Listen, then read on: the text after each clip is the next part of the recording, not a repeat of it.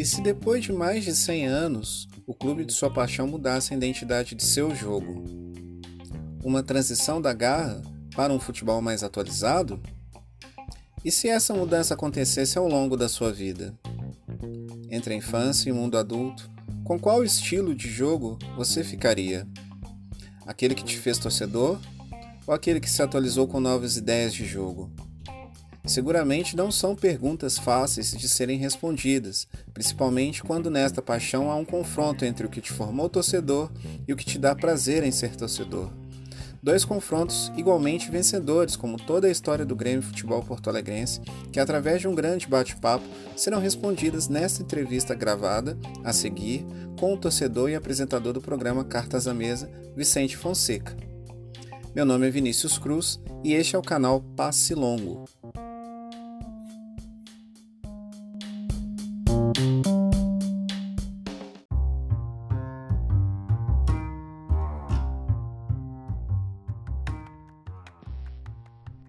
Olá, amigos e amigas do Passe Longo. Hoje nós convidamos o jornalista e amigo torcedor Vicente Fonseca, do canal Cartas na Mesa, neste programa que é inaugural. Hoje nós abriremos o programa com uma série de entrevistas com torcedores e apaixonados pelo futebol sul-americano, a fim de compartilhar memórias afetivas acerca dos nossos clubes, formas de torcer. Então, Vicente, boa tarde. Como é que tá, meu amigo?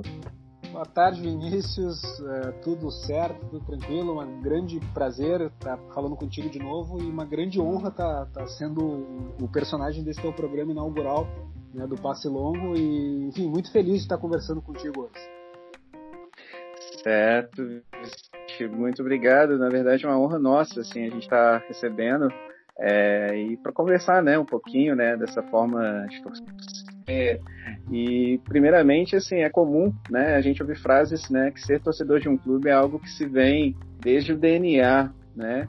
É, nós gostaríamos que você nos contasse como foi a sua formação gremista, é, foi algo assim que veio de família, veio de amigos, como foi é, seu, a sua introdução a esse mundo gremista? Gostaria que você nos contasse isso. Pois é, Vinícius, assim, uh, em casa, né, meu pai é, é, gremista e a minha mãe é colorada, tá? Então, hum. uh, existia um certo, uma certa discordância entre eles nessa parte. Uh, e a minha mãe gosta mais de futebol que o meu pai, né? então, hum. e eu nasci, cara, infelizmente, né? Adoro o dia do meu aniversário, mas eu nasci no dia do aniversário do Internacional, né? Nasci no dia 4 de abril no glorioso ano de 1983, pelo menos foi o ano que o Grêmio foi campeão mundial, mas uh, por ter nascido naquele dia, pelo fato da minha mãe gostar de futebol, né, uh, todo mundo dizia que eu ia ser colorado né, quando eu nasci.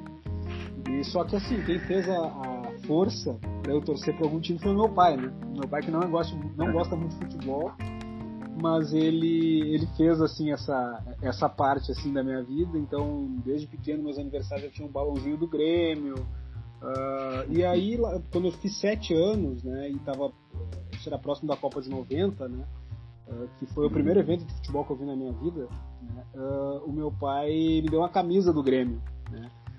E aí, cara, daí não teve mais volta, né, porque eu acho que quando tu ganha a tua primeira camiseta do, do time é um troço mágico, assim, e eu até hoje acho a camisa do Grêmio e eu posso dizer isso com uma, com uma tranquilidade, assim, eu acho a camisa mais bonita de todas porque eu torço pro Grêmio muito em função da beleza da camiseta.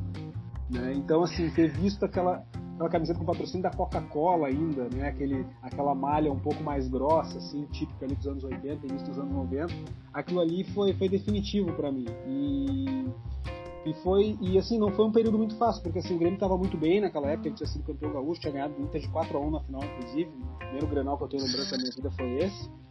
Mas no ano seguinte o Grêmio foi rebaixado para a Série B, né? E foi uma campanha horrorosa. E eu me lembro até hoje, assim, de, de o Grêmio perder aqueles vão pro Botafogo. Eu tinha oito anos e a minha mãe, colorado, meu avô colorado, também dizendo: ah, agora tu vai torcer pro Inter, vai, vai ver jogo da segunda divisão e tal. E eu disse: não, agora sim é que vocês me convenceram que eu vou torcer pro Grêmio. E, enfim, há 30 anos é assim e é uma paixão que, enfim, tu também é torcedor, tu sabe muito bem como é que é, uma paixão que só cresce. Isso é verdade, Vicente. E assim, engraçado, assim, até histórias é, bem parecidas, assim, essa questão né, da polarização, né? Nós somos é, de cidades e estados onde a rivalidade se viu de uma forma bastante polarizada, né? No caso aí do Rio Grande do Sul com o Grêmio Internacional e aqui com o Cruzeiro e Atlético, né? E também, né, assim, eu sou de uma família toda atleticana, já tá um pouco diferente, né, da sua, né? E a questão do Cruzeiro, engraçado, uma coisa coincidente também foi a beleza da camisa, cara. É, lembro disso, assim, tempo de escola, né, bem garoto. É, e uma coisa louca, assim, eu, eu, lembro que acho que meu tio e padrinho, ele me presenteou com uma camisa do Atlético, que é aquela coisa, né, ver a criança, né, acha que pelo fato de ser da família, né, que é torcedora de um time, é, ela vai também torcer pro time da família, né? E eu lembro que esse presente do, da, da, camisa do Atlético ele ficou guardado numa, numa caixa, né? Que antes vinha a caixa, que vinha a camisa, o calção e o meião. Não sei se no, no sul também era dessa forma, era meio que uma espécie de um kit, assim, né? E eu lembro que esse uniforme ficou parado, assim, do lado da porta, né? E aí já na época de escola, aquela coisa, né? Voltava de manhã, chegava é, na hora mais ou menos almoço e mostrava né, os programas de esporte e, e, a questão da camisa também foi um fator bem forte, assim, né? As estrelas, a cor, né? Então pesou muito, assim. E é, é legal isso. E até falando assim dessa questão da polarização, né, entre Grêmio Internacional, ela também é vivida assim, estendendo a família, é, ou seja, passando dos pais para os tios, como é que é? Ou é uma família toda gremista, ou é meio a meio? Como é isso? E como que vocês se relacionam nesse ambiente assim, né, de uma cidade polarizada por essa rivalidade? Olha, cara, sim, é uma rivalidade que é muito forte, né, aqui no Rio Grande do Sul. Mas a, a, a gente tem, claro, né, por conta da família, existe uma, uma, uma civilidade, um carinho, assim, né, por essas pessoas. A minha mãe é colorada, né, então eu aprendi desde muito cedo a, a, a, a ter uma relação sadia com o rival, né. Claro que, enfim, sofri quando o Inter ganhou do Barcelona, sofri quando ganhou Libertadores, primeiros granais que eu vi o Grêmio perder um sofrimento 5 a 2 aquele 97 foi horrível. Mas assim, sempre foi uma relação muito saudável. Assim. A, a, família da minha mãe, ela, é, ela era praticamente toda torcedora do Inter. Né? O meu tio, o irmão mais novo dela, ele era o único gremista. Ele, enfim, por contas assim de, de circunstâncias do tipo, ah, todo mundo torceu pro Inter, meio que tá, tá sendo contra, assim, resolveu torcer pro Grêmio e até hoje é gremista. Só que assim, a, a geração dos meus primos, né, uh, sobrinhos da minha mãe, portanto, são a maioria é, é torce pro Grêmio já. Né? E na família do meu pai é muito dividido. Né? A família do meu pai, ela é de São Borja, né, na região da fronteira oeste aqui do Rio Grande do Sul, e ela tinha gremistas e colorados dos dois lados. Então é uma família muito dividida. E a família da minha esposa, Juliana, que eu já sou da família dela já faz quase 20 anos, ela é uma família também muito dividida meu sogro é colorado, minha sogra é gremista, enfim, meu cunhado, um é colorado, outro é gremista, então é uma família muito dividida também. Então, uh, na minha casa, quando eu morava com meu pai, meus pais e meu irmão, nós éramos três gremistas e uma colorada só. Né? A gente fazia muito bullying com a mãe por conta disso e isso pegava também os anos 90, né, cara? Os anos 90 foram muito uh, gloriosos para nós e muito ruins para o internacional. Né? Uh, depois, claro, ela se vingou na década seguinte, Fernandão, aquela coisa, ela se vingou da gente. Uh, mas assim, é, era uma, era uma relação assim muito saudável. E a gente a gente era a maioria na família, eu tenho uma relação muito boa com meu irmão, né? Até hoje a gente vai junto, é jogo do Grêmio, a gente cultiva muito essa, essa paixão pelo, pelo clube juntos, né? E é uma, é uma coisa que eu estou estendendo para minha filha também, né? Minha filha tem um ano e meio de idade mas, cara, eu não sabia nem o sexo ainda. A Juliana tinha um mês de gravidez e eu já tinha comprado uma camisa do Grêmio. Eu não sabia nem se ia guria ou guria, mas já tinha comprado a camisa do Grêmio pra ela, né? E é uma coisa que eu pretendo passar pra ela, claro. Se ela resolver torcer pro rival, não tem o que fazer, né, cara? Porque às vezes é uma coisa que Sim. passa de familiar para outro, mas às vezes é uma coisa um pouco irracional também, né? Uh, sei lá, isso é tu simpatiza, é, tu simpatiza muito com uma cor, e aqui no Rio Grande do Sul é, é muito marcante isso de azul e vermelho, né? Então, Sim. enfim, se ela simpatizar mais com o vermelho, mas eu vou fazer toda a campanha para ela simpatizar mais com o azul, desde cedo já. certo, isso daí inclusive me lembra um pouco aqui também, cara. É, meu pai, assim, um amor de pessoa, né? Ele atleticano, mas ele sempre me levou assim pro, pro estádio, né? Pra, pra ver o, o pros, é, lembro inclusive no primeiro jogo foi Ronaldo jogava aqui do Cruzeiro, foi Cruzeiro e Patrocinense, aqueles jogos de campeonato né, regional, né, campeonato mineiro, campeonato gaúcho, que é sempre mais adequado para que se leve a família, né? Foram os primeiros então, que eu fui assim, eu via nele a cara, foram os primeiros. Foram, foram os primeiros também, foi, foi o campeonato gaúcho. Legal, cara, essas experiências são muito legais. E até falando dessa questão é, de Grêmio é, internacional, é, eu, Vicente, eu, eu, eu lembro que quando eu era pequeno, cara, isso é uma história, uma confissão, inclusive, não sei se já te contei em algum momento. É, eu lembro que quando eu era pequeno, por mais que houvesse essa rivalidade, né, de competições mata-mata, principalmente no caso de Copa do Brasil, é, Libertadores, Cruzeiro e Grêmio, né, sempre disputando grandes jogos, grandes clássicos eu lembro que quando eu era criança eu era muito simpático ao Grêmio, cara.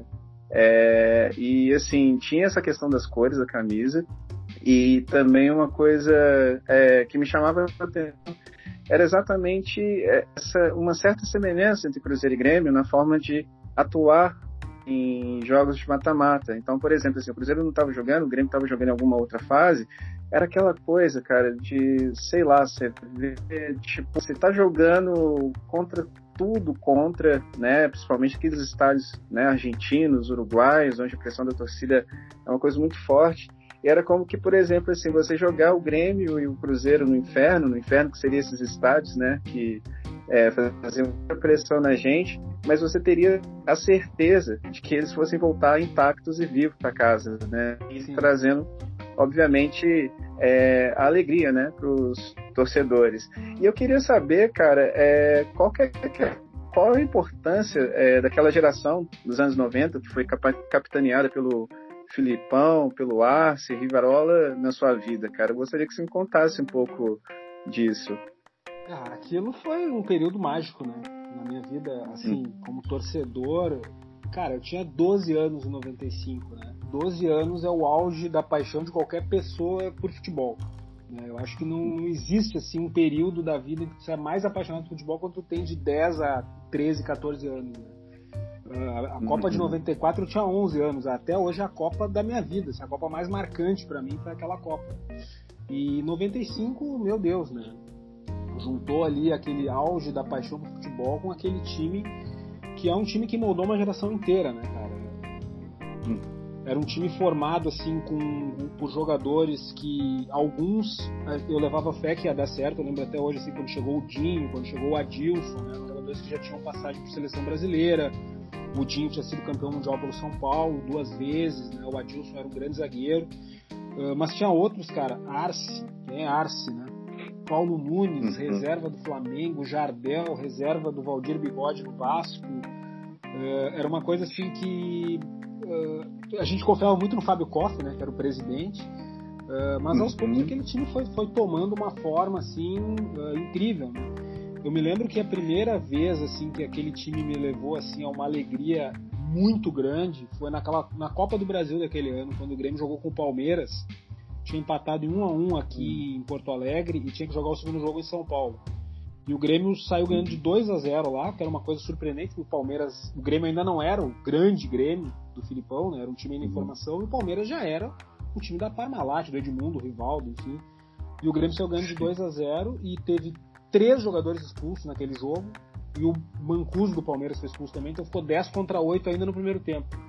E o Grêmio uhum. resistiu no segundo tempo, tomou dois gols, é verdade, mas resistiu e trouxe a classificação para Porto Alegre. Cara, aquilo foi, ainda é até hoje um dos jogos mais marcantes da minha vida como torcedor. Né?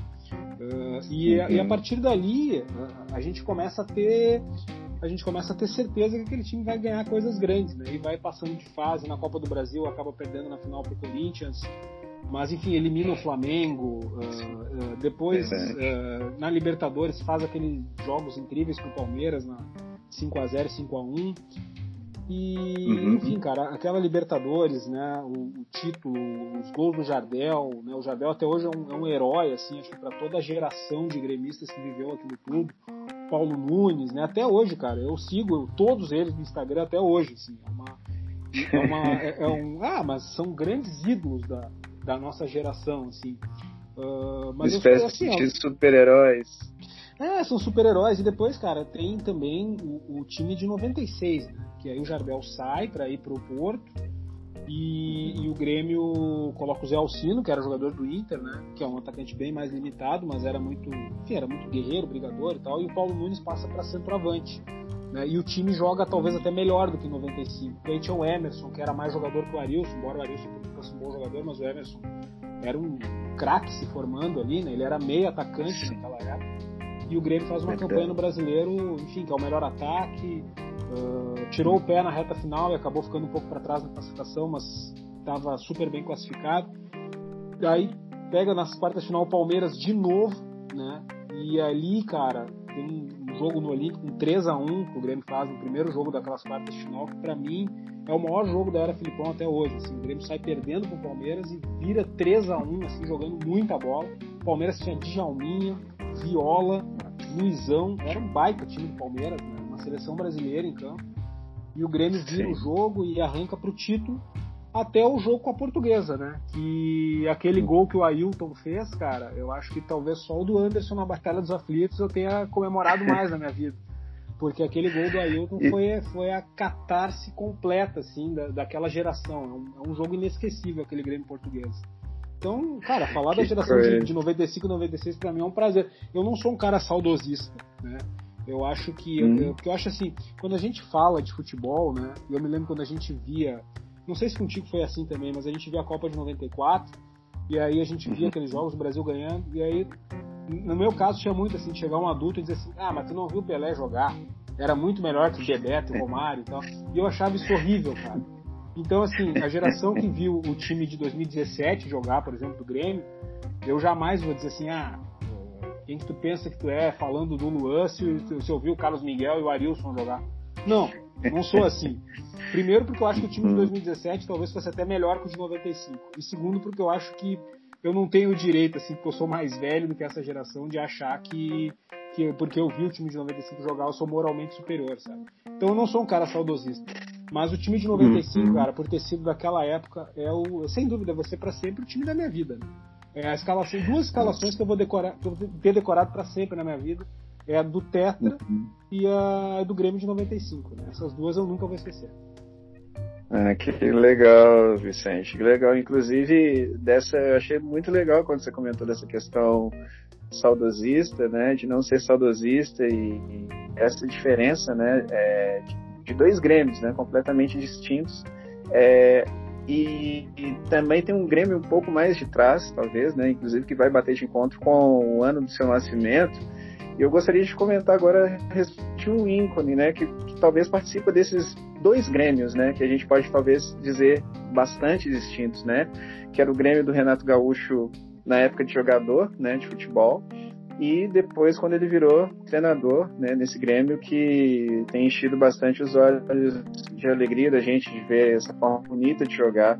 É, então, assim, eu gostaria que, é, como, como, porque no caso do Renato Gaúcho, parece que agora ele está tendo, é, assim, me passa a impressão que ele está conseguindo ser, inclusive, até mais vitorioso agora como treinador do que na época de jogador, né? Onde ele faz um dos gols mais importantes da, da história do Grêmio, que é o, né, o gol no Mundial contra o Hamburgo em 83. Então, é, gostaria que você me falasse assim, um pouco desse paralelo do Renato Gaúcho jogador, na época do, do Olímpico, né? E do Renato Gaúcho como treinador já na arena do Grêmio. Essas duas é, personalidades, né, em uma só, mas tão distintas em forma de jogo e de sentimentos também, né, que tem essa questão da diferença da arena para o Olímpico. Gostaria que você fizesse mais ou menos um paralelo disso. Uh, assim, eu não peguei o Renato como, como jogador do Grêmio naquela época de 83, eu era um nenezinho ainda, né? Mas, assim, já vi vários jogos daquele, daquele time vi, e revi esses dias aqui por conta da quarentena e dessa coisa que a gente está vendo jogos antigos e tal, a, a RBS, que é a retransmissora da Rede Globo, transmitiu o Grêmio e Penharol em 83 e eu, foi a terceira ou quarta vez que eu vi esse jogo. Uh, então uhum. pude acompanhar os jogos. Grêmio, a Batalha de La Plata eu já vi algumas vezes também. Grêmio Penharol, Grêmio Hamburgo são jogos que eu assisti. Né? E, e, eu me lembro do Renato sendo contratado pelo Grêmio em 91, já como uma espécie de cara que ia reabilitar o Grêmio da Série B e tal. Acabou não jogando a Série B pelo Grêmio Renato, jogou só um semestre. Então eu tenho uma lembrança, e lembro, claro, do Renato em outros clubes, Cruzeiro, lembro dele muito bem no Cruzeiro, no Fluminense, no, no Botafogo, lembro bastante dele também. Uh, mas assim, o Renato é um cara que, que, se. Bom, acho que o cara virou estátua, né? Não tem muito o que dizer a respeito do Renato, ele é o maior ídolo da história do Grêmio. E, eu me lembro que vendo o Renato treinar outros clubes, né? Fluminense, onde ele foi muito bem. Uh, eu me lembro assim, bah, quando é que o Renato vai treinar o Grêmio, né? Porque, bah, o Renato tem que treinar o Grêmio um dia, não é possível. Nós perdemos um Grenal em 2009 pro Inter e o Celso Rotti foi demitido, graças a Deus, né? E aí, uh, para aquela Libertadores, eu disse, pô, o Grêmio tem que trazer o Renato agora, cara. Tem que trazer o Renato agora. O Renato vai fazer esse time campeão da Libertadores. O Grêmio não contratou. Foi contratar o Renato a primeira vez em 2010, onde ele fez um trabalho muito bom. E aí depois, por conta de problemas com a diretoria, o Paulo Odoni, enfim, acabou saindo. Uh, mas o Renato é um cara que, assim como técnico, ele, ele passa uma, claro, ele é um cara muito bem muito bem humorado, é muito interessante ouvir as entrevistas do Renato, né? Um cara que foge do comum, ele fala coisas assim politicamente incorretas no bom sentido, né? Aquela coisa assim que uhum. foge do, do, padrão assim das entrevistas protocolares do futebol, né? Eu falo no bom sentido, politicamente incorreto é um termo que tem sido usado para defender posições uh, lamentáveis, né? Em todos os sentidos da Sim. sociedade, então eu tô falando assim, no sentido dele faz, falar coisas que treinadores não falariam por medo de alguma polêmica, enfim. Ele é um cara muito uhum. inteligente, né? E, mas ele ao mesmo tempo ele, ele tem uma, uma, um controle em cima do grupo que é um pouco antítese do que ele fazia como jogador, né? O Renato era um cara meio disciplinado, uh, era, um cara meio fan, era um cara meio fanfarrão e ainda é um pouco, mas, uhum. mas é muito diferente, né? O Renato como técnico, como jogador, eu não sei te dizer uh, qual dos dois Renatos é o maior para o Grêmio. Uh, o Renato como jogador fez dois gols na final do Mundial de Clubes. Eu acho que isso é insuperável. Né? Ele deu um passe para o gol da final da Libertadores de 83, um cruzamento para o César, que é um cruzamento de um gênio. Né? Ele acha um espaço é, curtíssimo de campo levanta a bola na cabeça do centroavante que está a 50 metros de distância dele. Mas o Renato, é. como treinador, Renato, como treinador, ele forma. E aí vem a parte que eu não sou saudosista, né? Eu vi o Grêmio de 95 jogar e vi o Grêmio de 2016 e 2017 jogar. Esse time do uhum. Grêmio de 2017 é, é, na minha opinião, o melhor time que eu já vi do Grêmio. Porque ele é um time que. E, e eu tô falando 2017, não tô falando 18 e 19, que já é um pouco mudado, tá? Tô falando 16 ah, e 17 tá? Uhum. Porque é um time que uhum. ganhava, ele ganhava os jogos com um domínio absoluto dos adversários, né? Ele, ele, controlava a partida, ele criava 15, 16 chances claras de gol por jogo. Teve jogo, eu vi o Grêmio perder para o Havaí de 2 a 0 em 2017 dentro da arena, onde o Grêmio, uhum. onde eu quase aplaudi no final do jogo, só não aplaudi porque eu estava muito bravo com o resultado, mas assim, era um jogo que o Grêmio massacrou o Havaí. O Grêmio massacrou o Havaí, teve 30 chances de gol, não fez nenhuma, acabou perdendo dois contra-ataques. Né? Mas assim, era um time que dava muito prazer de ver jogar. Né? Uh, uhum. Eu, eu não estou falando aquela coisa assim de, dos anos 90, quando falava assim, ah, o Palmeiras dá prazer de jogar e o Grêmio é um time que só bate. Não, era um time extrema, que, que não era inconsequente no toque de bola, era um time extremamente objetivo, marcava em cima né, de uma forma uhum. extremamente. Claro, o futebol de 2017 é muito diferente do futebol dos anos 90, né? O esporte mudou a partir do Guardiola, não só o Guardiola, uhum. outros treinadores, mas o Guardiola principalmente ele mudou muito o esporte. Uh, Sim, e é, um time, e é um time, e assim, Vinícius, é, é, eu gostava muito de ver o Grêmio jogar como nos anos 90, até pouco tempo atrás. Hoje em dia, se eu vejo um Grêmio uhum. diferente, muito diferente de ideia do que é o de 2017, se é um time fechado, que só se defende, eu me irrito profundamente. Então as pessoas dizem assim, ah, você não queria ver o Mano Menezes de volta ao Grêmio. Eu adorava o Mano Menezes quando era técnico do Grêmio. Mas eu digo assim, não quero Sim. ver o Mano Menezes no Grêmio mais. Porque ele é um cara que, que prega um estilo de futebol que o Grêmio vence, o Grêmio, aquele Grêmio de 2007 empolgou a gente na Libertadores, mas é um estilo Sim. de jogo que, que eu não consigo mais uh, admirar ver o Grêmio jogar. Eu acho que o esporte mudou amo o Grêmio de 95 daquele modo como ele jogava. O Grêmio de 2001 já é um time mais parecido com o que nós vimos recentemente, né? um time muito bom tecnicamente, aquele do Marcelinho Paraíba. Sim. E o Grêmio de 2017 uhum. é o time do futebol atual, né? E por isso que eu digo que eu não sou saudosista. Eu acho que o futebol evolui e eu fico muito feliz que o Grêmio tenha evoluído. E que o Renato tenha evoluído como técnico, né? O Renato tenha evoluído como técnico. E aquele time e de 83, só para responder a tua pergunta, o time Sim. de 83, ele, ele simboliza um pouco de cada um. Era um time tecnicamente muito bom, mas que tinha uhum. esse espírito do time de 95 de, assim, vamos resistir se precisar, vamos brigar com o Uruguai se precisar. É, é, uhum. Era um time que sintetizava tudo isso. Talvez por isso, por ser tão completo, acabou indo mais longe que os outros dois.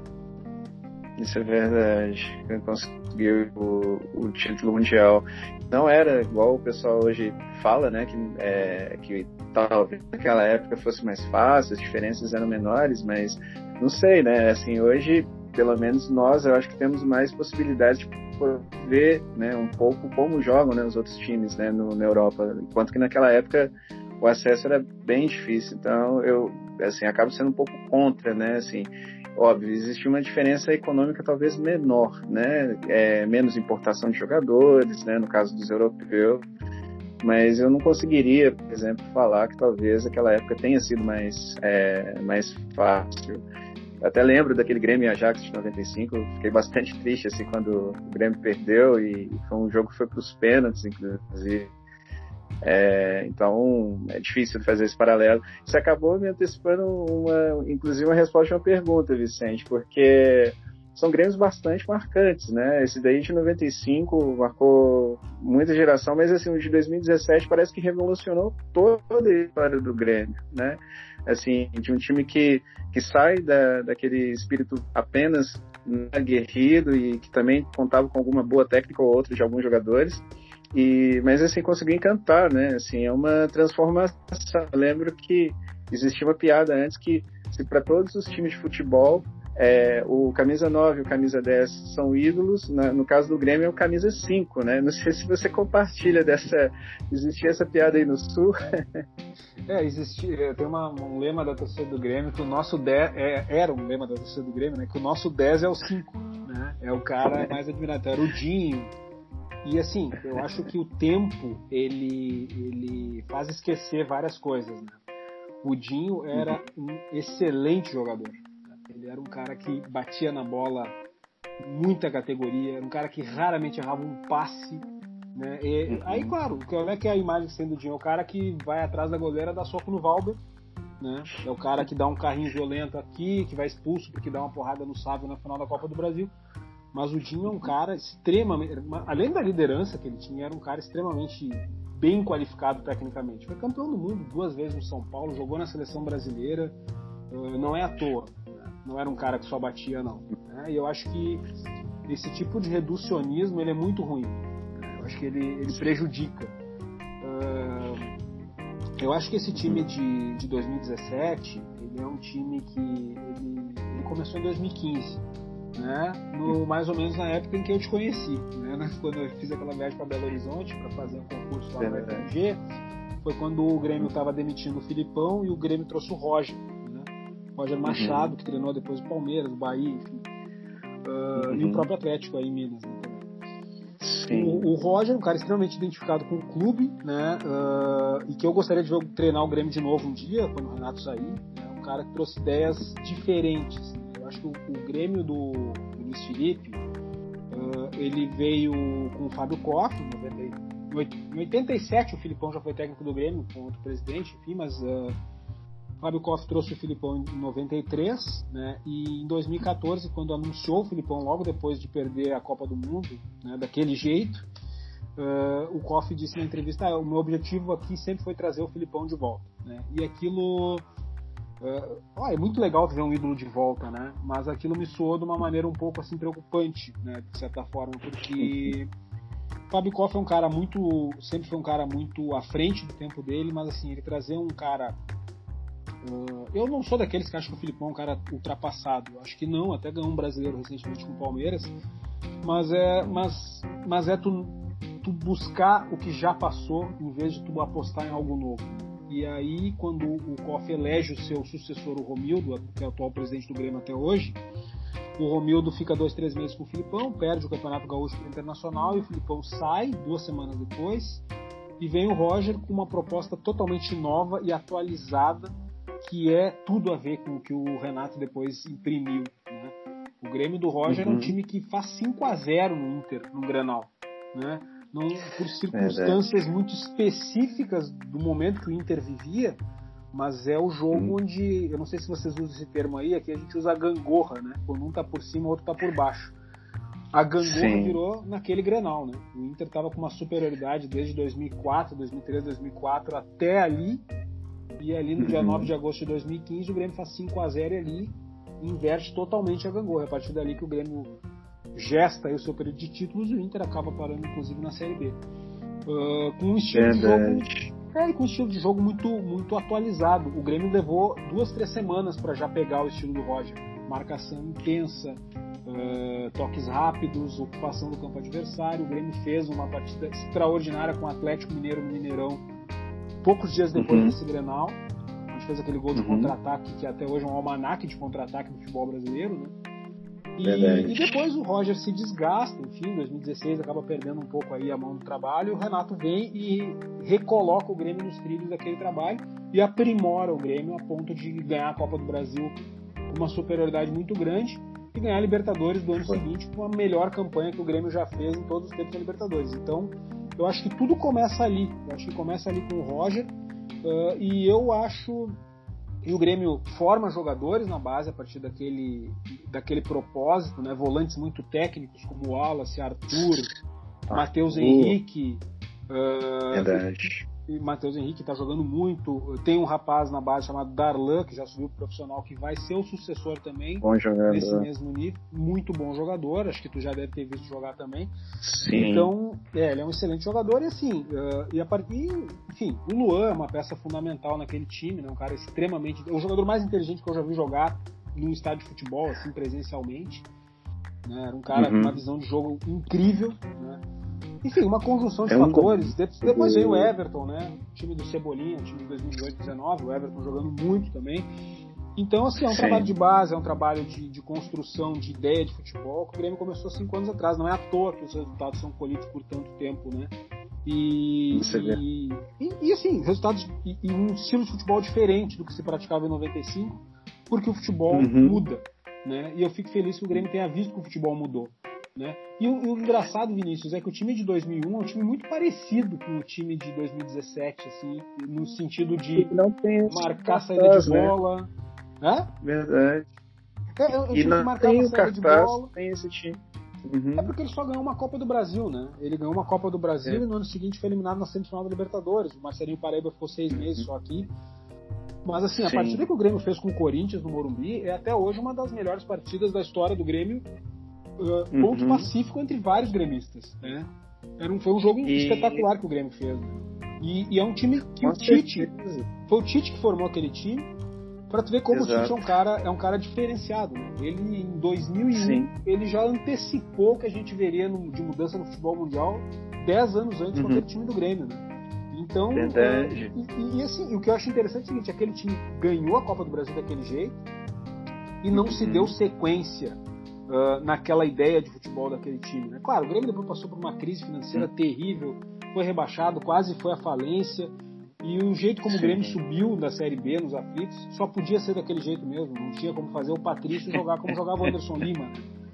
Não tinha como fazer ele Patinho jogar como jogava o Marcelinho Paraíba. Mas uh, o Grêmio é. ficou também um pouco refém daquele jogo nos aflitos por muitos anos. Isso atrasou a retomada do Grêmio rumo aos títulos. E eu fico feliz que o Roger e o Renato tenham conseguido isso mesmo que tenha sido 10 anos depois, foi, foi providencial assim, para essa retomada do Grêmio.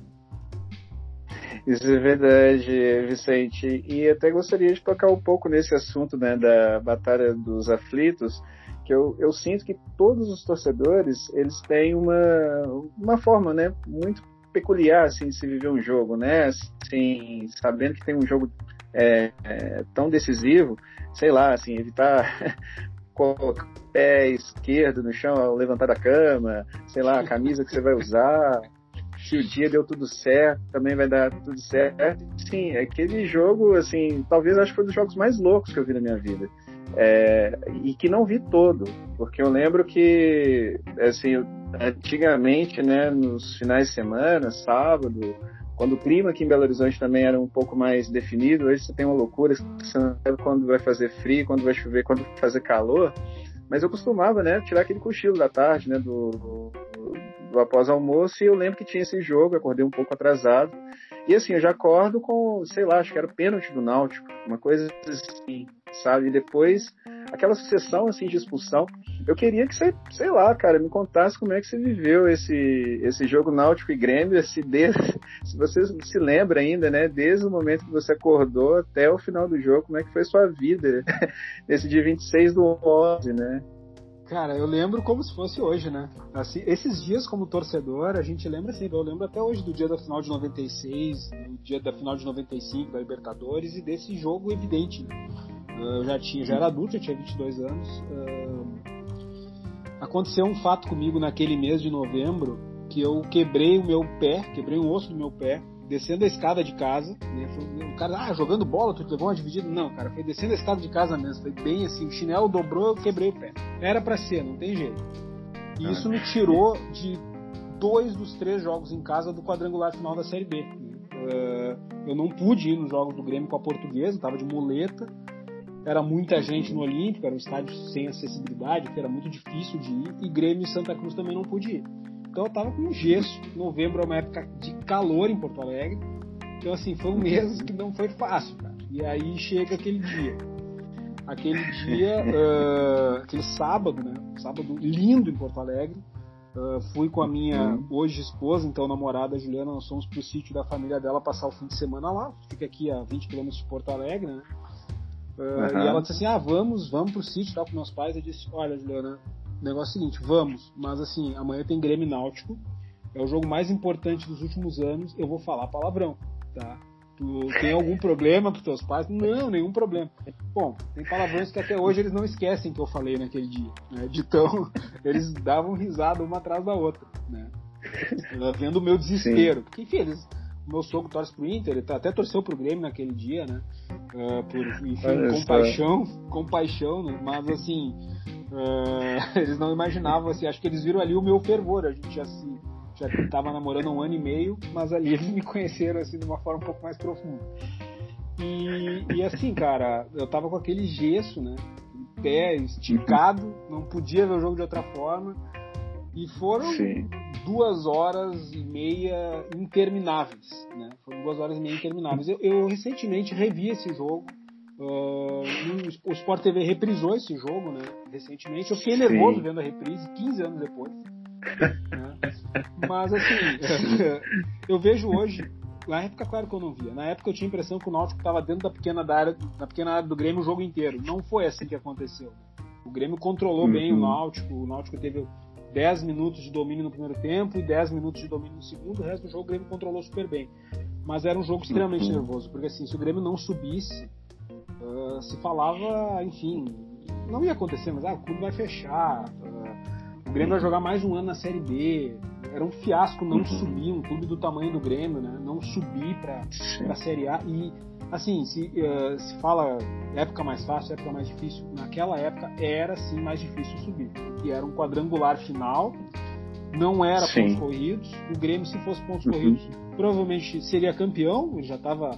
Começou mal, já estava em quarto lugar quando acabou o primeiro turno, ele seria provavelmente campeão ou vice-campeão, mas uhum. eram só dois clubes que subiam e era um quadrangular final terrível, com o Grêmio decidindo a vida nos aflitos e com toda a, questão de rivalidade com o Náutico e com o Santa Cruz que tinha, do Grêmio com esses dois clubes na época, que era uma guerra, né? Então, assim, o Grêmio fazia uh, faltar, uh, faltar água no vestiário para o Santa Cruz e para o Náutico, uma coisa varziana até, e o Santa uhum. Cruz e o Náutico repetiam e faziam pior ainda lá em Recife, então era, era uma guerra total, assim. O jogo começou uhum. atrasado, 40 minutos atrasado, porque o Grêmio não conseguiu se deslocar até os aflitos por conta de pedra no ônibus enfim, Nossa. um monte de questões.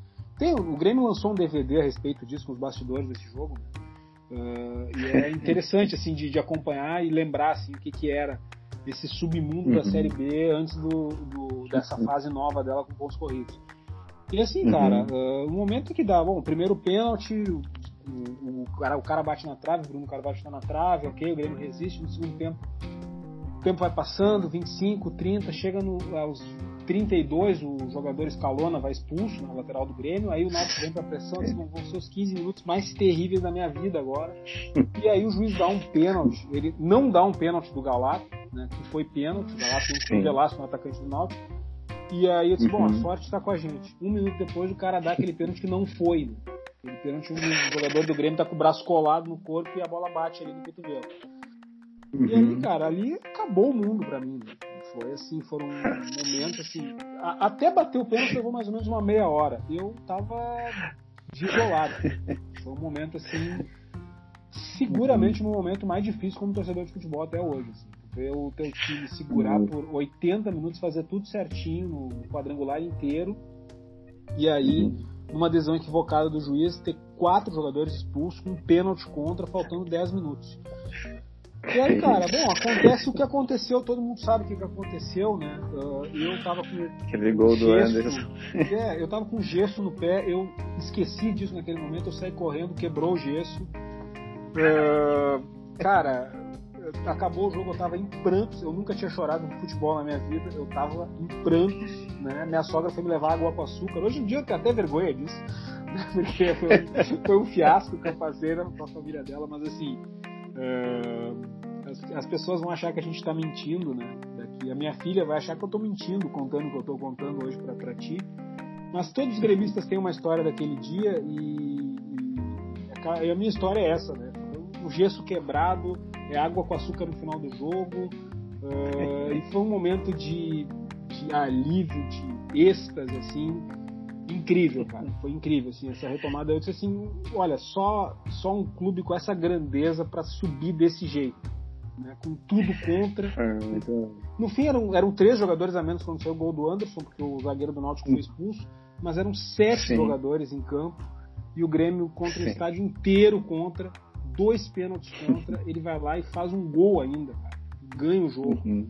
Então assim, é. eu ainda disse, nunca mais o Grêmio vai jogar a segunda divisão, porque depois de subir desse jeito, cara, hoje em dia é mais tranquilo de subir, né? O Inter foi a Série B em, 2018, em 2017 e subiu em segundo lugar, fazendo uma campanha sem nenhum tipo de uhum. empolgação. Né? Acho que a campanha Verdade. na Série B não tem, que ser, não tem que ser empolgante mesmo. Mas eu acho que o Grêmio é, transformou subir, a né? subida né? num, evento assim histórico. Eu não quero mais reviver esse evento. O jogo foi horroroso, eu vi esses tempos. Foi um jogo horrível. Aquele time do Grêmio era fraquíssimo, mas era um time que, enfim, nos representava naquele momento e foi assim um momento de de êxtase para nós, assim. E, e, e, por, por sinal, Vinícius, como eu te falei agora há pouco, né? Foi uma coisa tão uhum. marcante que, na minha opinião, olhando para trás, atrasou o desenvolvimento do Grêmio e a retomada do Grêmio, da grandeza dele. Né? Porque o Grêmio ficou muito preso àquela ideia de que, ah, nós vamos ganhar o título resistindo e, e dando eh, porrada se precisar e dando chutão, mas nós vamos ganhar assim. O Grêmio ganhou um galchão Três meses depois, hum. quatro meses depois daquele jogo, ganhou do Internacional, que viria a ser campeão do mundo, de uma forma muito parecida. Joga, jogando bem, foi um Grenal maravilhoso. Até uhum. hoje, assim, eu, eu, tenho uma recordação muito, muito bonita daquele jogo. O Grêmio era pior que o Inter, visivelmente pior, e foi campeão no uhum. Beira Rio Otávio. Né? Daquele Verdade. mesmo jeito. Daquele mesmo jeito, gol do uhum. Pedro Júnior, enfim, em 2006. Pedro Júnior. Exatamente, gol de Luca do Pedro Júnior. Foram uhum. dois títulos que pelo modo como eles aconteceram, eles retardaram um pouco a entrada do Grêmio no futebol, não vou falar futebol moderno, porque é um termo meio odioso assim que se usa, né? Do futebol atualizado. do futebol atualizado. Sim. O Grêmio demorou a se atualizar no futebol porque ele reviveu naqueles dois episódios o Grêmio dos anos 80 e 90. E, e eu fico feliz que a gente tenha passado por tudo isso, superado e depois com o Roger e o Renato retomado a grandeza do clube, a grandeza do Grêmio é ganhar Libertadores e Copa do Brasil, não subir no sufoco contra o Náutico nos aflitos. verdade, verdade, é, Vicente, é, isso é, é, uma coisa legal isso, essa, essa percepção, né, assim, de, porque muitos, tem muitos clubes, né, que caem às vezes aprendem a lição, outros não, né? Que continuam fazendo, sei lá, tentando reviver um certo passado, entrar numa coisa assim meio que de glamour, né? Agora, recentemente teve aí essa coisa do Botafogo e, e Vasco brigando, né, para trazer Yaya Touré, que é um jogador assim já praticamente aposentado, né?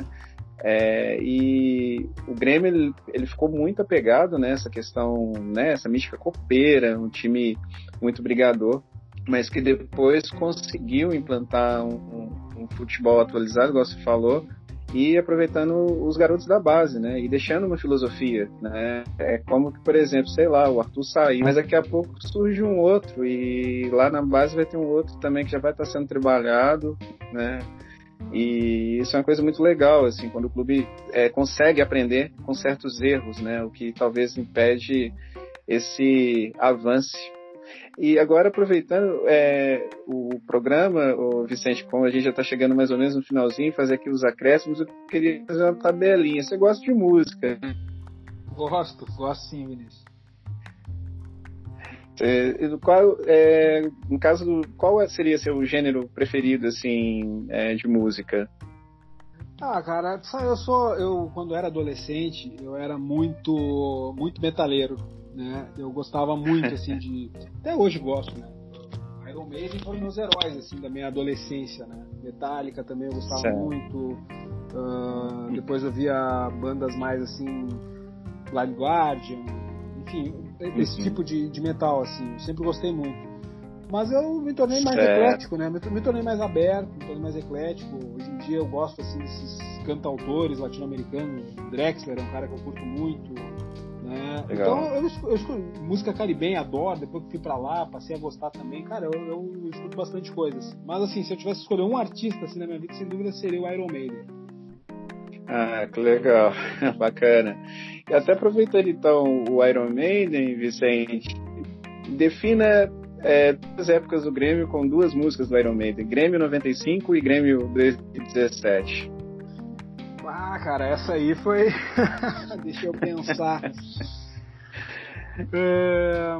Bom, Grêmio 95 incomodava muita gente, acho que como The Number of the Beast, pode ser?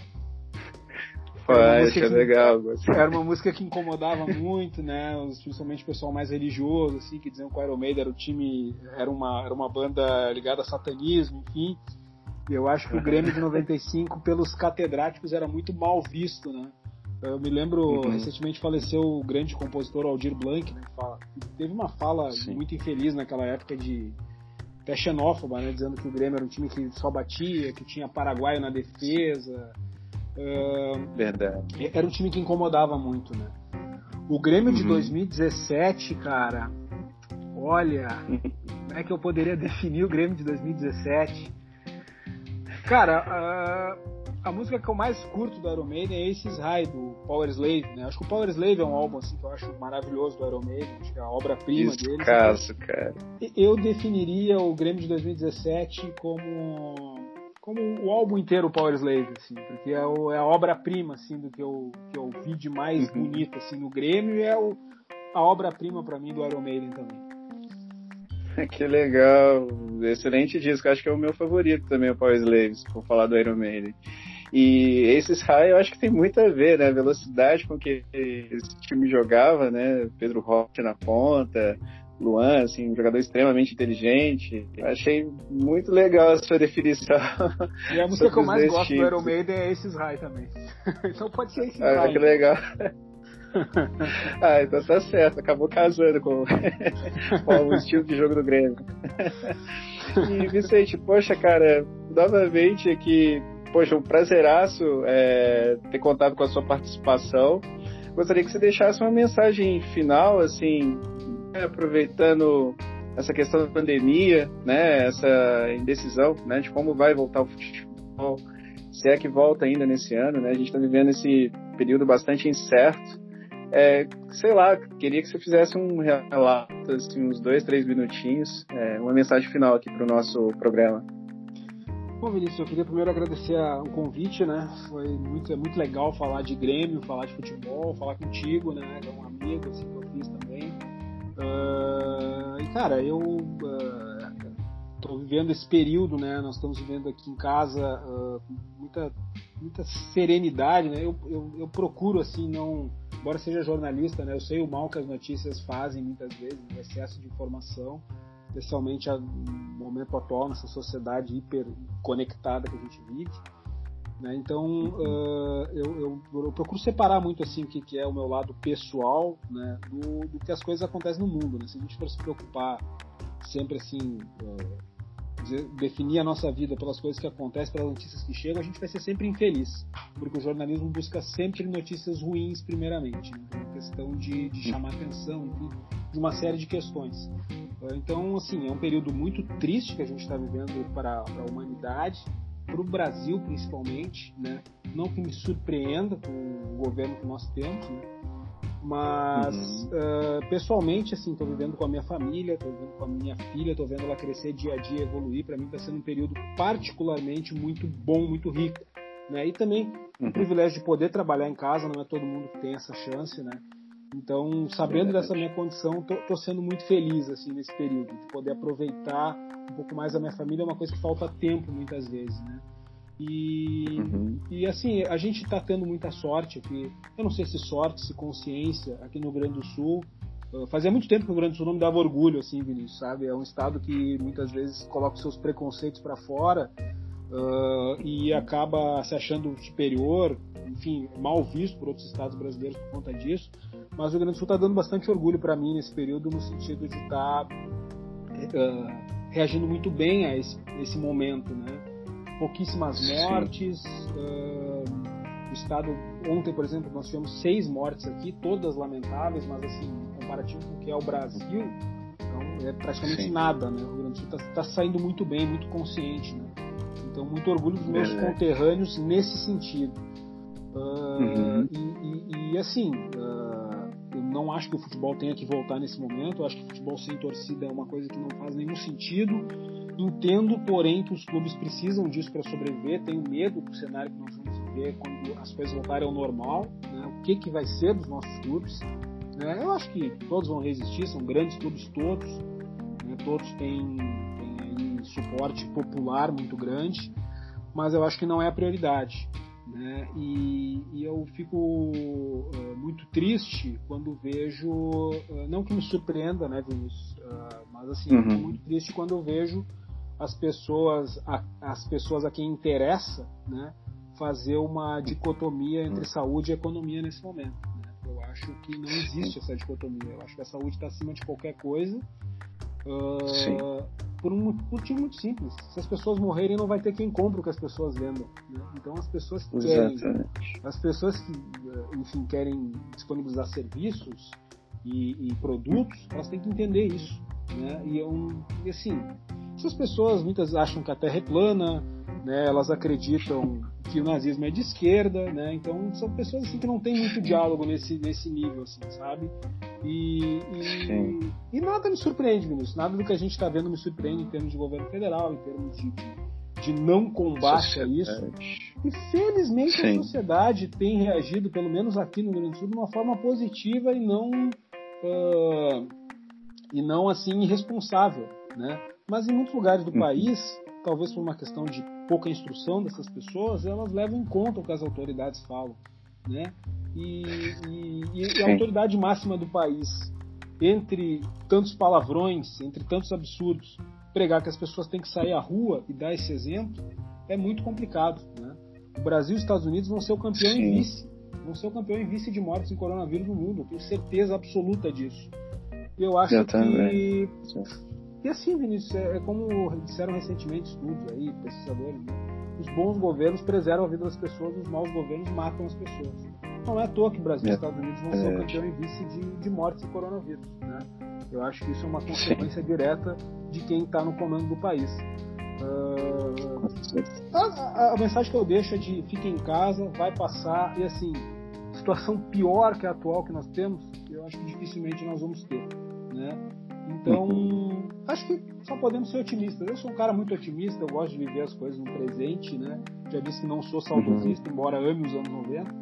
Então, vamos, vamos com essa mensagem positiva, né? E, e, e poder fazer desse, desse, período, assim, um período de aprendizado e um período de crescimento pessoal e de aprendizado, assim, pro resto da nossa vida, porque é uma situação que certamente nós não vamos viver de novo. Né? É muito difícil, assim, uma pandemia, fazia 100 anos que não dava Então vamos tirar esse aprendizado, vamos, vamos, vamos aprender com os nossos erros e vamos uh, em 2022, se houver 2022, né? Vamos escolher melhor quem nos representa. Certo, é, Vicente. Poxa, eu compartilho bastante de, do seu pensamento, né? E fico feliz, né, que pelo menos assim, nesse momento triste que a gente está vivendo, né, como país, que ainda né, há uma parcela de uma sociedade que esteja responsável, né? Acho que principalmente pensar nessa questão da coletividade, né? Quando um se protege, também acaba protegendo o outro. E vamos torcer, né, para que isso fique pelo menos como uma lição, né, assim, diante de tanta coisa negativa que temos vivendo. É, mais uma vez, Vicente, gostaria de te agradecer bastante a participação do programa, igual a Libertadores, né? Gol aos 55 do segundo tempo. E muito obrigado mesmo pela participação, uma honra te ter aqui no programa e sigamos em frente, fiquemos em casa. É isso aí, Vinícius. Um grande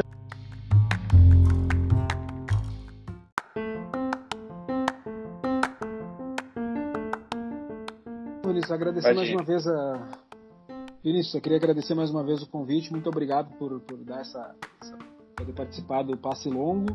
Né, uma grande felicidade falar contigo, falar de futebol, né, deixar um, um, abraço a todos os teus ouvintes. Se quiserem ouvir o Carta na Mesa, é só procurar no Spotify, na Rádio Estação Web também, onde a gente grava terças às nove da noite. Né, quando quiser falar de futebol, enfim, a gente está sempre aí. Né, e um grande prazer uh, poder participar contigo. Um grande abraço. Abraço, Vicente. Muito obrigado. Valeu.